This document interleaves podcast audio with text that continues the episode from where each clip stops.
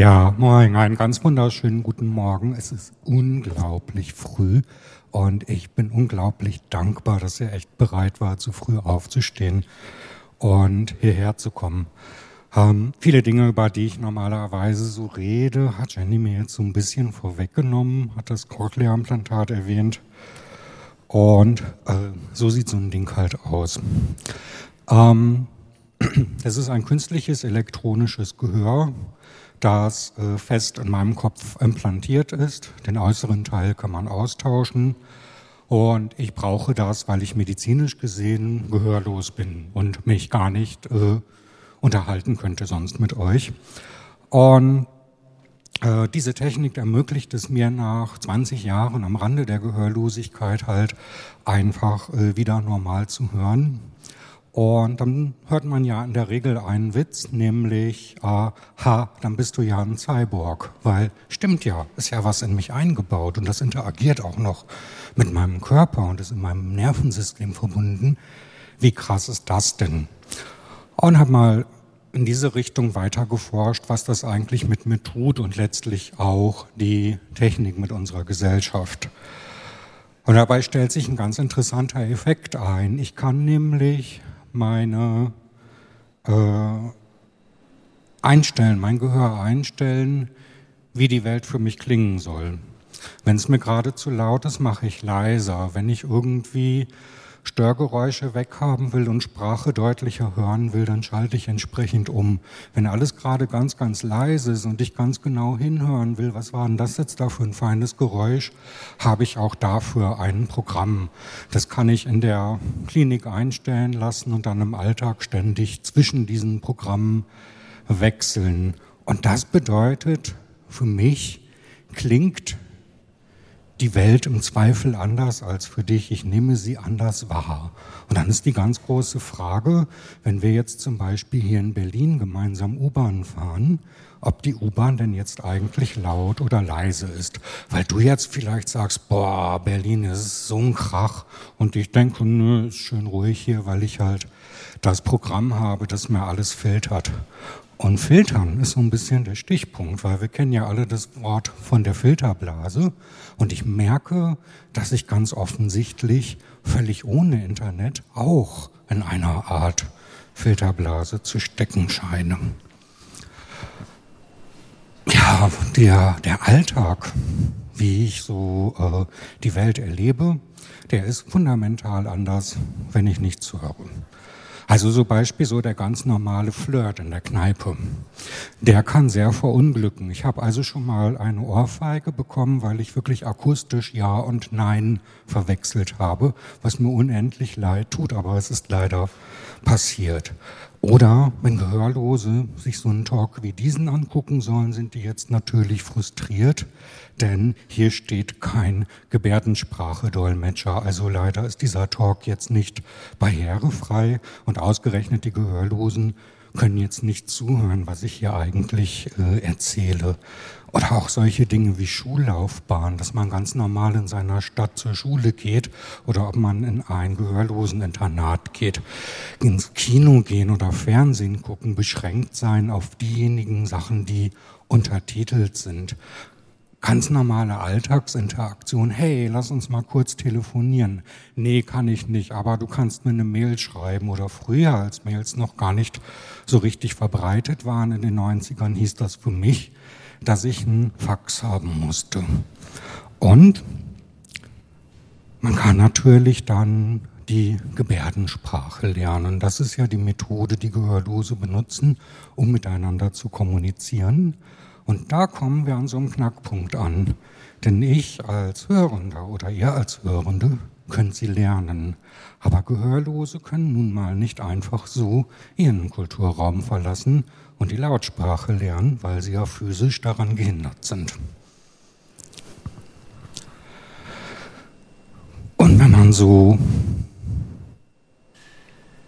so einer Blase ist, in so einer kleinen Gruppe, wo man wirklich seine komplett eigenen Alltagserfahrungen macht, dann passieren Dinge wie, dass sich Kulturen herausbilden und Identitäten. Und eine solche Kultur ist die Gehörlosenkultur, am Grunde weltweit, auch wenn die Gebärdensprache sich von Land zu Land unterscheidet.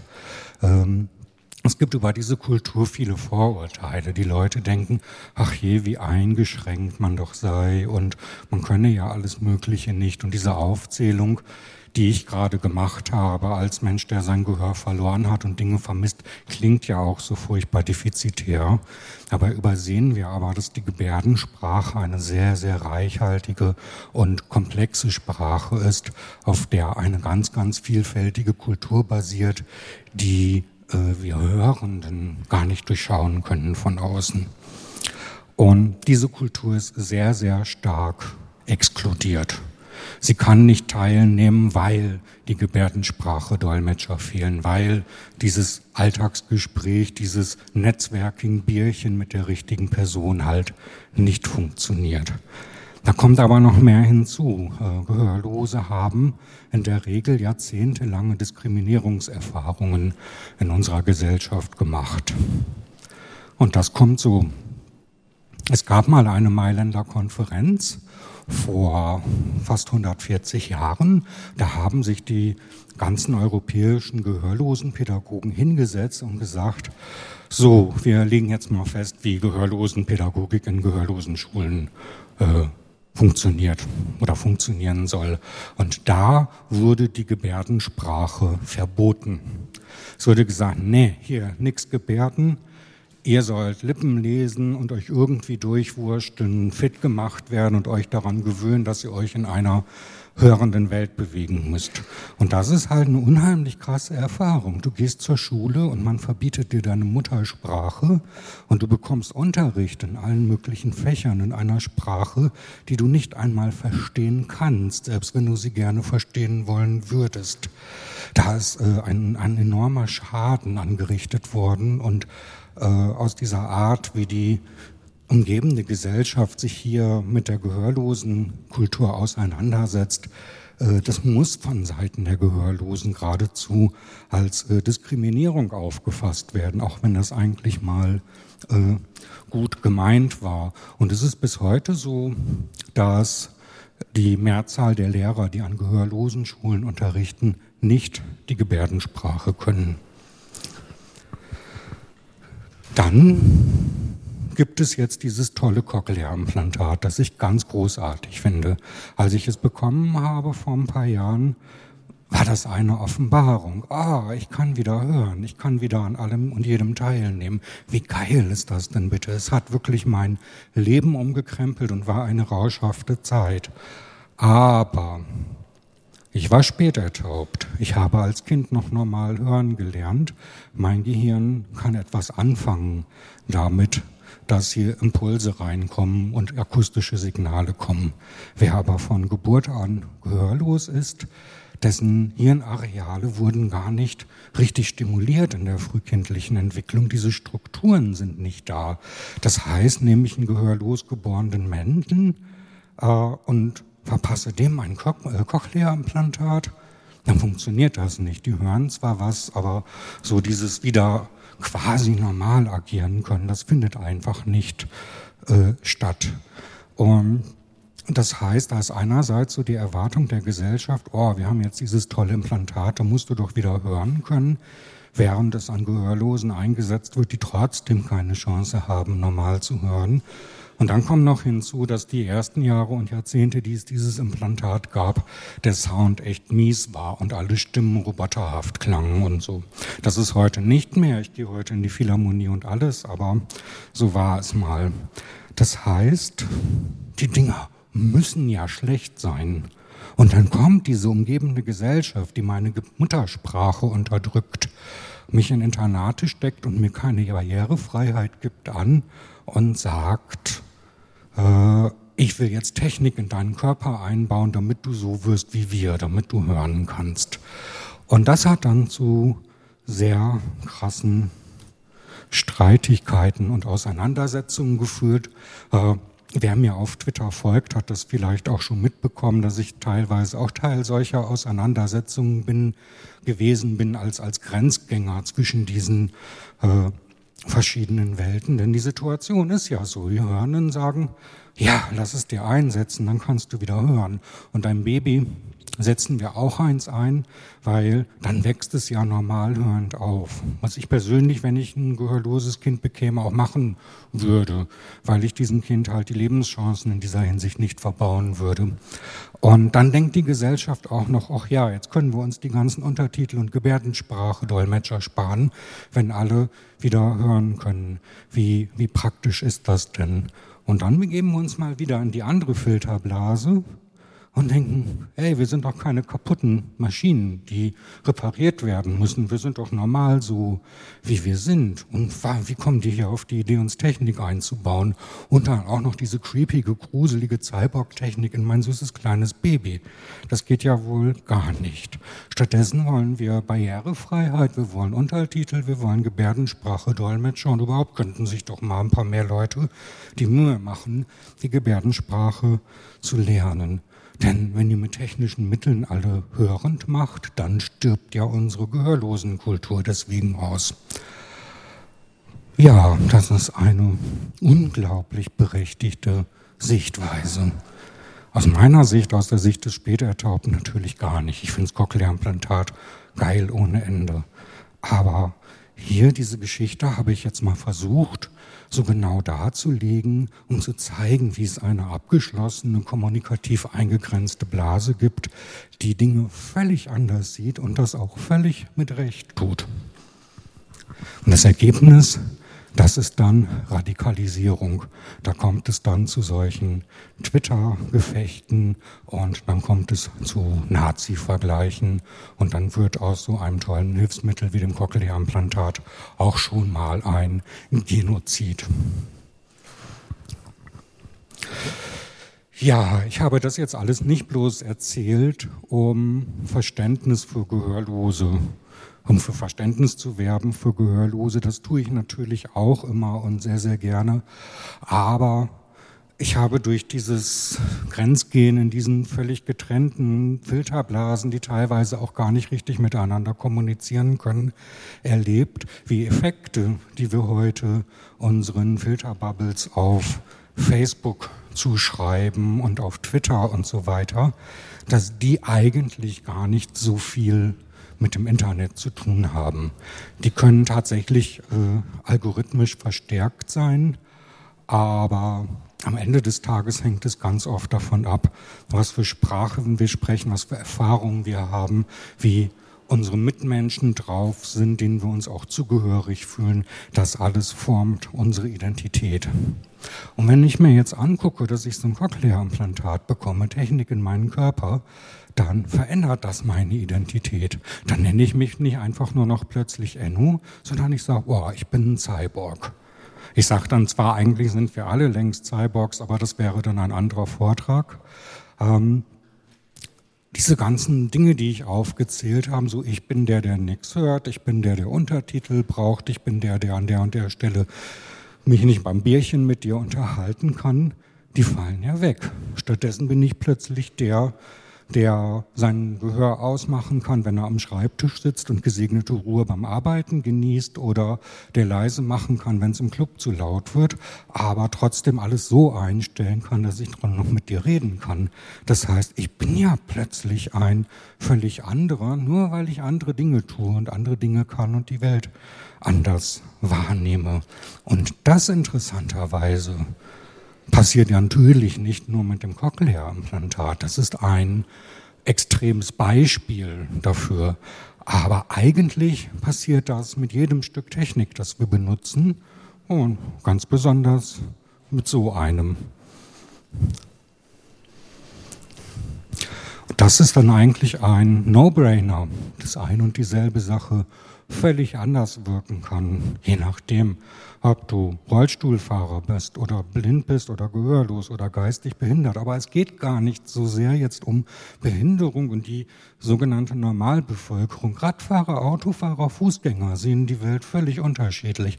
Radfahrer schimpfen unglaublich viel auf Autofahrer, die Radwege zu parken und ich schimpfe gerne unglaublich viel auf Radfahrer. Ich habe auch gar kein Auto, aber die fahren immer auf dem Bürgersteig. Äh, diese Leute reden offenbar nicht miteinander. Eltern, die irgendwo durch müssen und gerade einen Kinderwagen schieben, die nehmen die Welt ganz anders wahr als Leute, die Feuilletontexte darüber schreiben, in denen sie sich beschweren, dass Frauen überall mit den Kinderwagen am Prenzlauer Berg unterwegs sind. Menschen mit vollem leeren Bankkonto, die Liste kann man fortsetzen. Und eigentlich ist das hier ja überhaupt nichts Neues und das, derlei haben wir schon im Religionsunterricht der Grundschule besprochen. Und da kommen wir mal zu einem Identitätskonflikt, der tatsächlich durch Technik entstanden sind. Das sind so ein paar Zitate aus den laufenden Diskussionen. Diese Zitate kennen wir alle. So von irgendwelchen älteren weißen Männern sind es meistens. Ich bin ja auch einer, aber ich sage in der Regel nicht, mimimi, mi, mi, alle gucken die ganze Zeit nur ins Smartphone. Aber erhebliche Teile meiner Familie, gerade die Älteren, tun das. Es gibt Cafés, in denen stehen Schilder, hier sind Smartphones nicht erwünscht. Und ich finde das unglaublich krass, weil ja natürlich möchte ich mal zwischendurch nachgucken, wann vielleicht die nächste Bahn fährt in der BVG-App oder sowas. Es gibt so Begriffe wie Digital Detox, als ob wir uns vergiften und davon jetzt irgendwie fasten müssen. Diese Ideen der digitalen Demenz. Internetsucht, ein bekanntes Beispiel, wo ich doch wirklich völlig der Meinung bin, das hat doch nichts mit Sucht zu tun. Ich organisiere halt mein Leben entlang dieses Stückchen Technik. Und dann natürlich solche Sachen wie Killerspiele oder die Einrufen äh, Raubkopierer. Wenn man sich dann auf der anderen Seite anguckt, dann wird aus den Killerspielen plötzlich E-Sport. Dann wird aus der Raubkopie plötzlich Information wants to be free. Äh, an diesen beiden Gegenüberstellung kann man wunderbar sehen, wie zwei völlig verschiedene Filterblasen in dieser Welt äh, vorhanden sind, sich untereinander aufgrund ihrer unterschiedlichen Erfahrungen nicht verstehen. Und der Trick ist jetzt, ihr gehört sogar zu beiden, weil ihr seid vielleicht jetzt komplett auf der rechten Seite, das ist hochwahrscheinlich als äh, Republikergänger und Gängerin, aber Ihr habt vielleicht auch schon mal gesagt, boah, das wird mir jetzt alles gerade zu krass und ich muss mal irgendwie Digital Detox machen. So, was machen wir denn jetzt damit? Weil, wie wir ganz offensichtlich sehen, haben beide Seiten eine gewisse Berechtigung ihre Meinung zu äußern. Es ist nicht so, dass irgendeine dieser beiden Seiten jetzt per se recht hat. Es kommt tatsächlich auf die Perspektive an. Und da müssen beide Seiten ganz dringend mal reden. Aber das fällt ihnen so schwer, weil sie halt nicht die gleichen Erfahrungen gemacht haben. Und das Problem wird jetzt nur, wenn eine Seite der anderen ihre Sichtweise aufzwingt, dann wird es tatsächlich totalitär. Wenn ich jetzt alle Gehörlosen zwinge, ein Cochlea-Implantat zu tragen, dann tue ich dem keinen Gefallen. Wenn unsere Gesellschaft wie selbstverständlich voraussetzt, dass alle ein Auto haben, dann ist das für mich eine komplette Zumutung. Ich habe kein Auto, ich will kein Auto, ich lebe viel lieber ohne und ich möchte auch die Umwelt nicht belasten und verschiedene andere Dinge. Aber wenn dann die Gesellschaft sagt, eigentlich müssen alle ein Smartphone haben, um durchs Berufsleben und durch den Alltag zu kommen, da sage ich dann natürlich gleich ja, weil ja, ich finde mein Smartphone halt toll. Aber das ist genau die gleiche Zumutung für ganz viele andere Menschen. Und unsere Aufgabe als Gesellschaft wäre es tatsächlich, hier einen Rahmen zu schaffen, in dem beide nebeneinander existieren können. Das ist der Gedanke von Inklusion und von Barrierefreiheit. Wird fast immer nur diskutiert im Kontext von Behinderung, im Kontext von wir brauchen Rampen für Rollstuhlfahrer oder ähnliches. Dabei ist das der ganz grundlegende Gedanke, der es uns ermöglicht, selbstbestimmt zu sagen, woran wir in welchem Ausmaß teilnehmen möchten. Denn Technik müssen wir kontrollieren können. Und zur Kontrolle gehört auch, ganz selbstbewusst zu sagen an bestimmten Stellen, diese Technik möchte ich für mich nicht. Ich kann und will sie anderen nicht verbieten, aber ich habe da keinen Bock zu. Oder das krasse Gegenteil zu machen. Diese Technik finde ich voll toll und egal wie creepy du das findest, ich lasse mir jetzt diesen Chip in die Hand einsetzen. Und um das Ganze irgendwie auf die Reihe zu kriegen, ist das Einzige, was hilft. Die Filterblasen platzen lassen, raus aus der Komfortzone, auch mit den Menschen reden, deren Meinungen ihr ablehnt. Und an dieser Stelle ist dann noch ein klitzekleiner Disclaimer nötig, wenn ich sage, auch mit den Menschen reden, deren Meinung ja ablehnt, klingt das so ein bisschen wie die Aufforderung, mit Nazis zu kuscheln. Und nein, das ist damit natürlich nicht gemeint, denn gerade Nazis sind ja die, die der Meinung sind, alle müssen sein wie sie und alle, die nicht so sind wie sie, müssen entsorgt werden. Aber auch das ist ein anderes Thema und ich danke sehr für eure Aufmerksamkeit.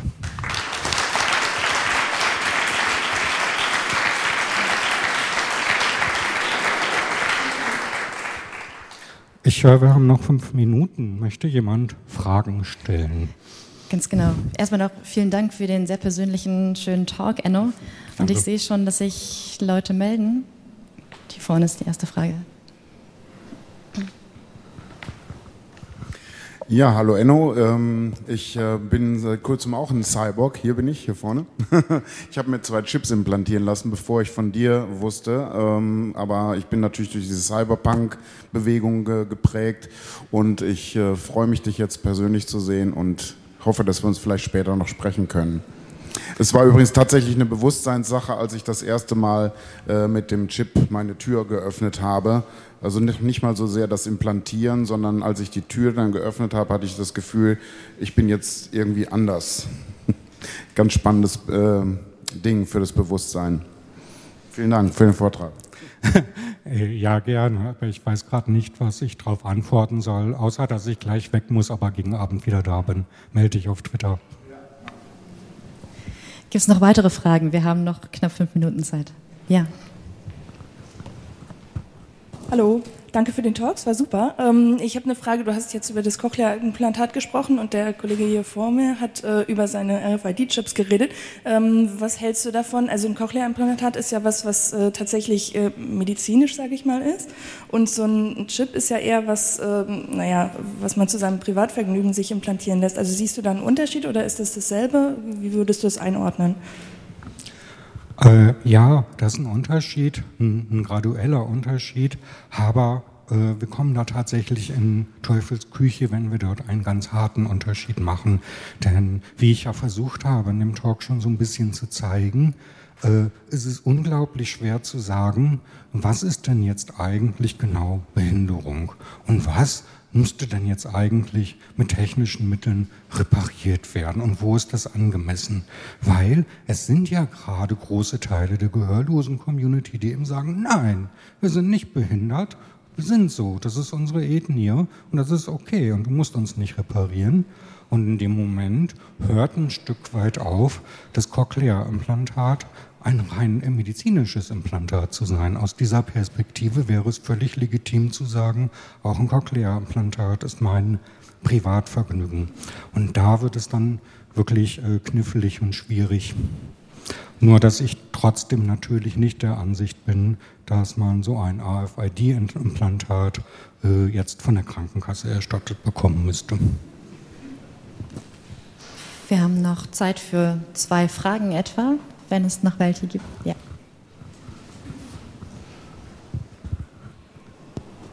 Hallo Enno, vielen Dank schon mal. Du hast gesagt, dass du meinst, auch mit Leuten sprechen zu müssen, die ganz andere Meinungen haben. Wie, wie gehst du daran? Ich mache gelegentlich die Erfahrung, dass ich schon mit dem Fragezeichen auf der Stirn plötzlich der Nazi bin. Wie gehst du in ein Gespräch? Wie ermöglichst du das Gespräch mit Leuten, die einfach krass drauf sind? Es ist unglaublich schwierig und hängt mit dem Einzelfall zusammen. Äh, ich glaube, dass ich wahrscheinlich sehr weit links stehe, wurde aber auch schon als Nazi bezeichnet. Ich habe auch schon Menschen zu Recht und zu Unrecht als Nazis beschimpft und ich versuche in Diskussionen eine Grundhaltung des Wohlwollens äh, zu benutzen, weil meistens ist es ja so, dass wenn jemand eine Äußerung tätigt, man sie auf diese und auf jene Weise verstehen kann und sofort sagen kann, da ist jetzt gleich ein ganzer Rattenschwanz an Konnotationen dran und deswegen bist du für mich ein Nazi oder erst einmal gucken kann, äh, hm, vielleicht denkt er und fragt nur einer. Und ich glaube, man kann sehr, sehr, sehr oft am Ton merken, äh, in dem dieses Gespräch stattfindet, ob da jemand nur trollen will oder nur seinen Punkt machen will oder ob da jemand einfach nur nachdenkt und eine berechtigte äh, Frage stellt. Äh, in diesen Zeiten, in denen wir heute leben, sind die Leute leider nervös und dann auch nicht immer besonnen und das ist halt nicht toll.